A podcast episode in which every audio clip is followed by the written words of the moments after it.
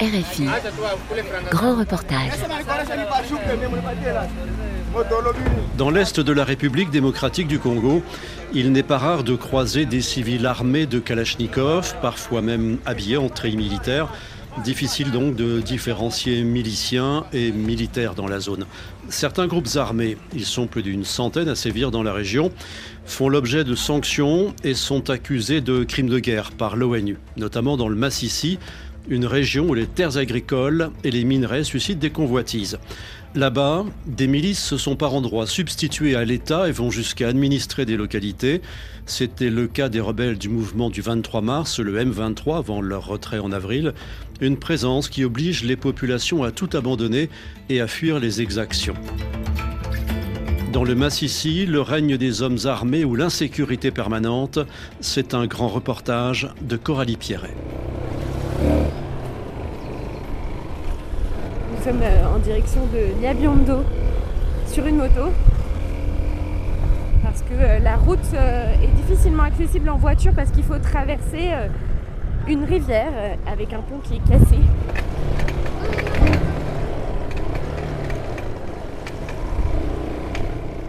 Et là nous arrivons à un barrage. Un barrage tenu par un jeune milicien ce milicien été armé euh, d'un fusil et qui demande de l'argent à chaque moto qui, traverse le barrage. Pour payer une sorte de droit de passage. Probablement euh, illégal. Moi, c'est Mwindo Misatizache. Moi, je suis le président de la société civile.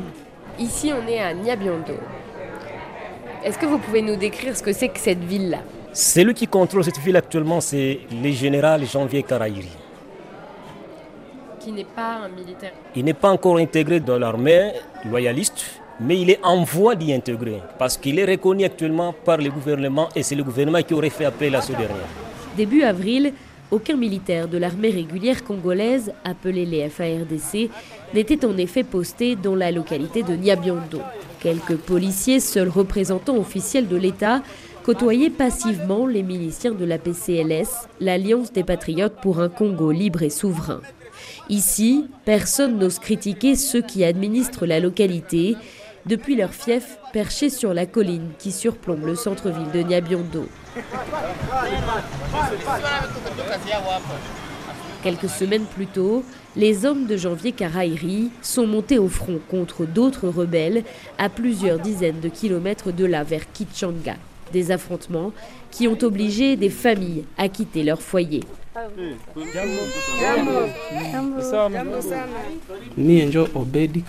Je m'appelle Obedi Kamangue. Je viens de Kichanga Centre. Je suis arrivé ici à Niabiondo à cause de la guerre. Je préfère rester ici parce que je connais le groupe armé de Janvier Karairi. Mon village de Kichanga était attaqué par des rebelles. Janvier était là. Il a combattu puis il a reculé jusqu'ici.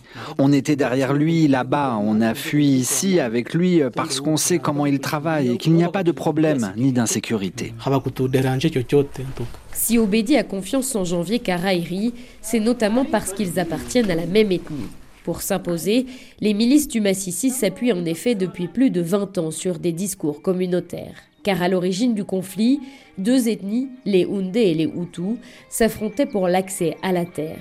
Les riches sols du Massissi en espace agricole ou en minerais suscitent des convoitises. Progressivement, chaque camp s'est armé et a formé des groupes dits d'autodéfense qui continuent encore aujourd'hui d'imposer leurs règles.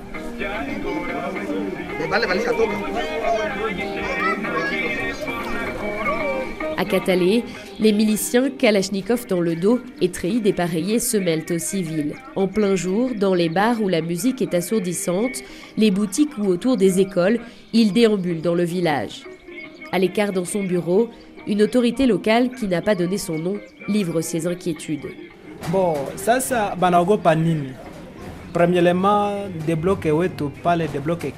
À la nuit tombée, nous avons tous peur à cause de ce qu'on vit ici. Premièrement, un chef de quartier a été tué après une dispute avec les hommes en armes à propos d'une radio qui coûtait à peine 5 dollars. Et puis, une sœur a aussi été tuée il y a peu chez elle. Vraiment, c'est un problème pour toute la population ici, les autochtones comme les déplacés. Car en plus d'être une sorte de base arrière pour certaines milices ou pour des militaires de l'armée régulière, Katale est aussi un village qui accueille des déplacés.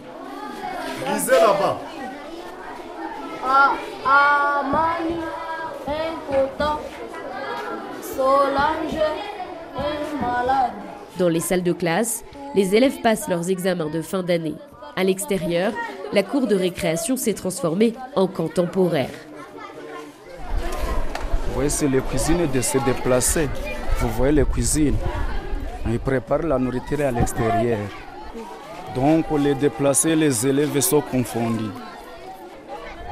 Et c'est les déplacés ici. Et donc en fait, euh, la nuit, ils rentrent dans les classes. Donc après les activités, les déplacés entrent dans les salles. Jean-Baptiste est à la fois enseignant dans cette école primaire et déplacé. Ce quadragénaire a fui les affrontements dans son village d'origine pour se réfugier à la hâte avec sa famille à côté de son lieu de travail. Donc là, on quitte l'école pour aller vers chez vous en fait. Entrez à la maison, soyez les bienvenus. Merci. Jumbo.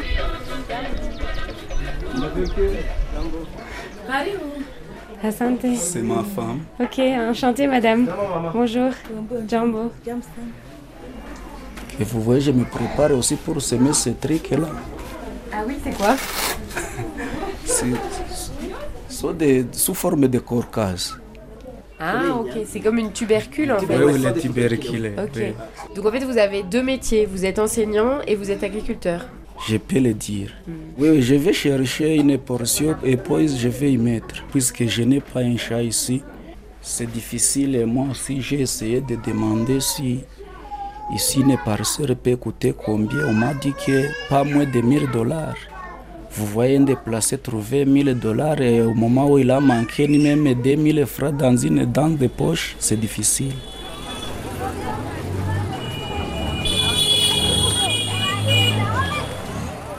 Comme Jean-Baptiste, ils étaient 470 000 déplacés début avril dans le Massissi, selon les chiffres de l'Organisation internationale pour la migration.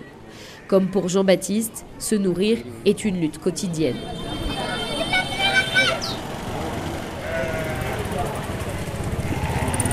Si les déplacés étaient aussi nombreux, c'est parce qu'ils fuyaient les derniers affrontements entre rebelles du mouvement du 23 mars ou M23 et l'armée congolaise. Des forces loyalistes, souvent alliées avec des milices locales selon plusieurs rapports de l'ONU et de Human Rights Watch. Des milices locales dont certaines sont accusées de crimes de guerre comme le viol, la taxation illégale ou le recrutement d'enfants.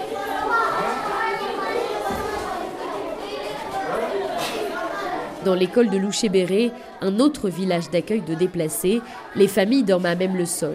François Xavier et ses proches sont arrivés en février, fuyant les rebelles du M23.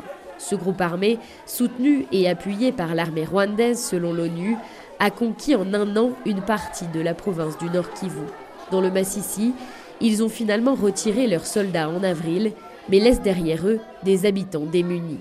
Si vous nous voyez ici, il n'y a pas d'habits tout est ravi, il n'y a pas à manger. Voyez là où nous passons la nuit, nous sommes devenus comme des chimpanzés de la forêt, alors que nous avions des maisons. Et maintenant, vraiment, c'est une vie misérable.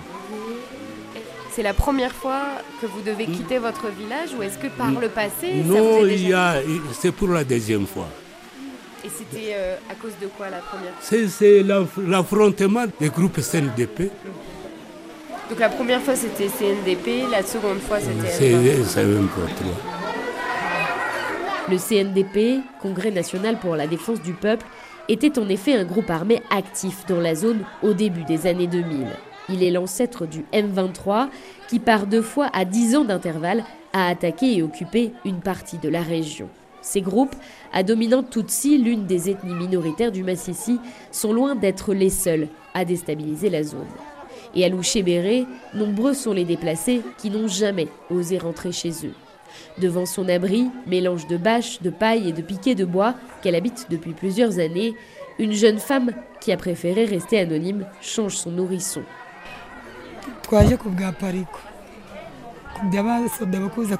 J'ai fui les agressions du groupe armé par écho dans mon village. Ils venaient, ils pillaient, ils battaient les gens. Alors nous nous sommes sauvés et nous sommes venus ici parce que ce village d'accueil est tout près de l'autorité administrative.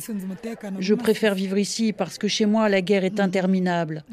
Quand la guerre cesse, elle reprend après quelques mois. Je n'ai plus envie de rentrer chez moi. Mais même là où elle a trouvé refuge, à 20 minutes en moto du chef-lieu du territoire, Massissi Centre, les miliciens sont toujours visibles. Nous venons de croiser une colonne de miliciens, ils étaient à peu près une dizaine. Ils marchaient tous avec euh, des bottes et puis euh, quelques habits militaires, parfois le, haut, parfois euh, le pantalon. Ils avaient en tout et pour tout deux armes qui ressemblaient à des kalachnikovs, deux armes pour environ une dizaine de miliciens, tous très jeunes, probablement à peine majeurs, voire mineurs.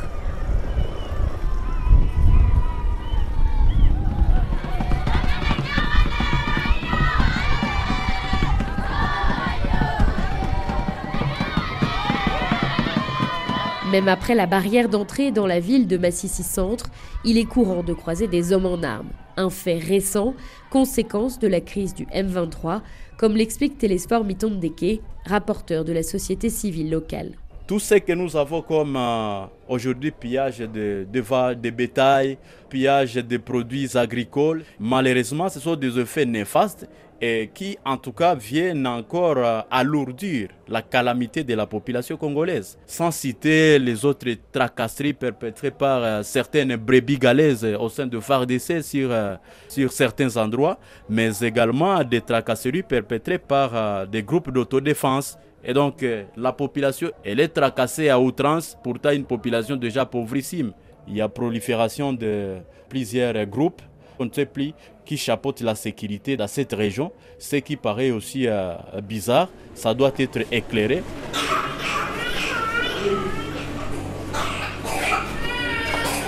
Bonjour docteur. Bonjour. Ça a l'air grand cet hôpital.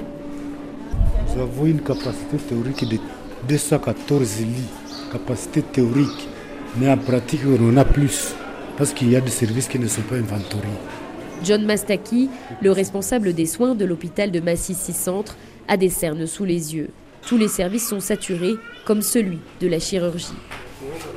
La grande partie des cas qui sont hospitalisés ici sont laissés par balle. Par balle. les autres cas de chirurgie sont vraiment rares. Tout ce qu'il y a comme hostilité, traumatisme par, balle, tu comprends, ça vient d'où? Ici, dans la salle de chirurgie, on a vu qu'il y avait autant des civils que des hommes euh, qui peut-être sont des porteurs d'armes, on ne sait pas. Est-ce que parfois il y a des, problèmes liés à ça, justement, euh, aux porteurs d'armes qui viennent et qui se font soigner ici dans l'hôpital? Bon, Ce qui est vrai, c'est que tout le monde arrive à se faire soigner ici. Mais à un certain moment, ça a failli éclater, mais ça a été vite maîtrisé de telles factions, il est de telles factions, vous retrouvez ici, vous vivez à couteau tiré, ça a été géré.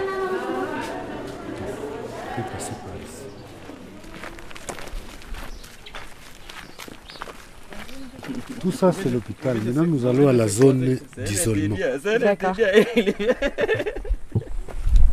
Ici, nous avons une partie pour le choléra, une partie pour la rougeole. Ok. Parce que ça, c'est les deux épidémies un peu. Euh, euh, Ce sont les deux que nous gérons actuellement. Ouais. Tout ça. Comment on explique euh, du coup le, la recrudescence de la rougeole dans la zone? Tout est lié au déplacement des populations. Parce que si tu poses la question à tout ce monde ici, il n'est pas de Massy centre ici. Sont des gens qui sont venus de des coins très différents. Là où la couverture vaccinale est trop basse. Elles arrivent ici et contaminent les autres. comme ça que le nombre de cas ne fait qu'augmenter. Aujourd'hui, nous avons 60. Nous arrivons jusqu'à 80 par mois.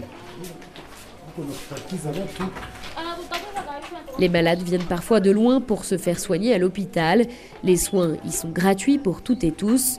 Depuis 2007, la structure est soutenue par l'ONG Médecins sans frontières. Une longue présence justifiée par la vulnérabilité de la population qui continue d'augmenter dans la zone. Au cours des 15 ans ou 16 ans maintenant où on est présent sur place, MSF s'est un peu réinventé au cours du temps dans ses stratégies de support aux populations et surtout réinventé aussi par rapport à l'insécurité qui nous demande une agilité, une flexibilité. Pierre Bru est le coordinateur terrain de MSF dans le Massissi.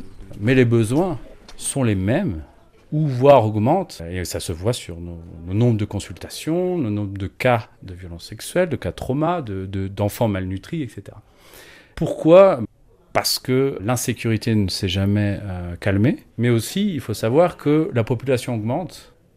Aussi, les bailleurs qui donnent l'argent aux ONG se lassent. Et donc, un départ de certains acteurs euh, dû à, cette lassitude et surtout à cette insécurité.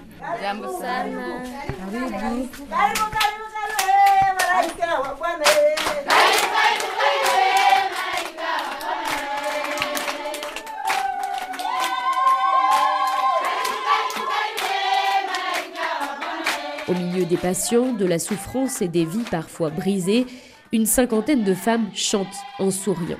Toutes sont enceintes et sont prises en charge au village d'accueil, un espace où les grossesses à risque sont suivies gratuitement. Les femmes y sont nourries et logées quelques mois le temps d'accoucher.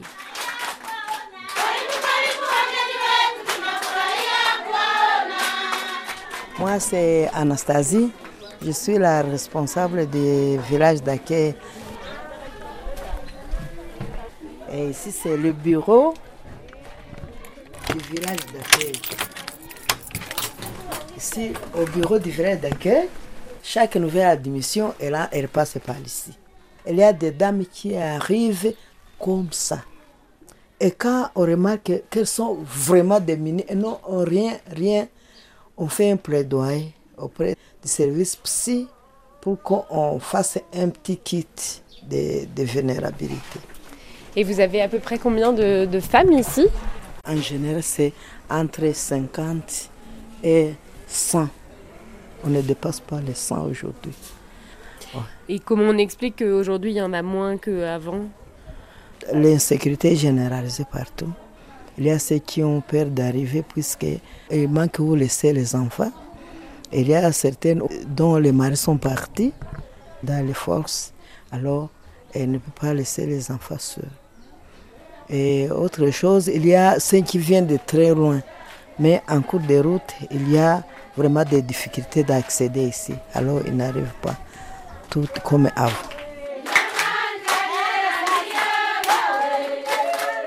Pour celles qui y accèdent, c'est aussi l'occasion de laisser à d'autres, pendant quelques semaines, les lourdes tâches qui incombent aux femmes en RDC. Une occasion également d'oublier le conflit.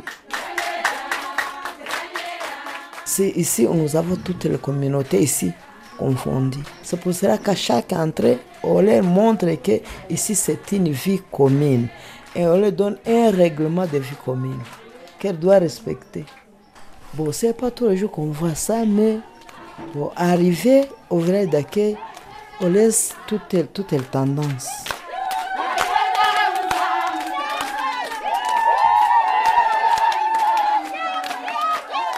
Un lieu rare, paisible et bienveillant, loin des assassinats ciblés, des tirs, des vols ou des viols, loin des miliciens, des militaires de l'armée congolaise ou des groupes armés soutenus par les pays voisins.